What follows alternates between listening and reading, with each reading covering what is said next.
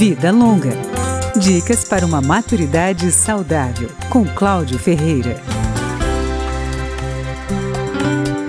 Muitas empresas e marcas ainda não enxergam o potencial do consumidor 50 mais.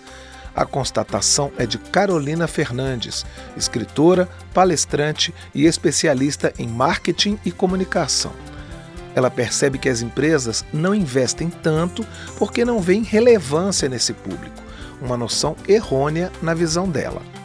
Carolina afirma que essas marcas precisam fazer algumas mudanças, como resolver problemas de acessibilidade para o público mais velho no ambiente digital ela aponta algumas falhas que podem ser corrigidas. Algumas coisas, por exemplo, de muitos botões para clicar, coisas que confundem quem não é nativo digital, vamos dizer assim, que já nasceram com esse celular na mão. Então isso acaba complicando algumas questões aí dentro disso e não ser tão claro na forma como vende, o que vende. Quanto menos passos você der para os idosos ali fazerem, mais a sua chance de conversão e geração de vendas, principalmente no digital. O público mais velho tem medo da falta de segurança das compras digitais, tanto pela possibilidade de cometer erros quanto de cair em golpes.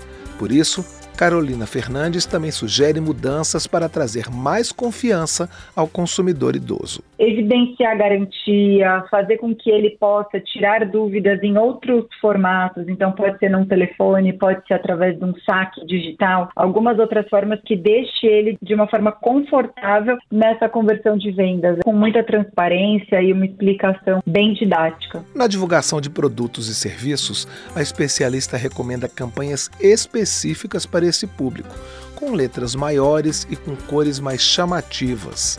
Ela ressalta que não adianta querer fazer tudo para todo mundo. É importante definir qual é o público-alvo e como se deseja conversar com ele. Carolina Fernandes diz que alguns segmentos, como óticas e farmácias, já perceberam que investir no público mais velho é uma boa alternativa. Vida Longa com Cláudio Ferreira.